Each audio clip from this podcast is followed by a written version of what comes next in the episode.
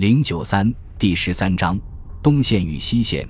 一九一六至一九一七年，对德国的高级指挥官来说，一九一六年东部战线的战役绝不是一场全面战争。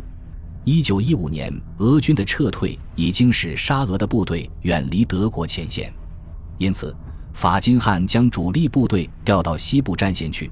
他认为那里的战事更为紧急，但这并不意味着德国对一九一六年俄国前线的顽强抵抗无动于衷，只是德国不会再对那里进行重大的进攻行动了。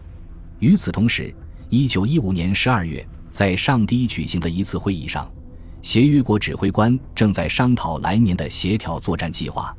一旦达成共识，法国、英国、俄国和意大利的军队将共同作战，来对抗德军和奥匈帝国的军队。这样，德、奥将无法利用国内交通线把军队转移到西部或者东部前线。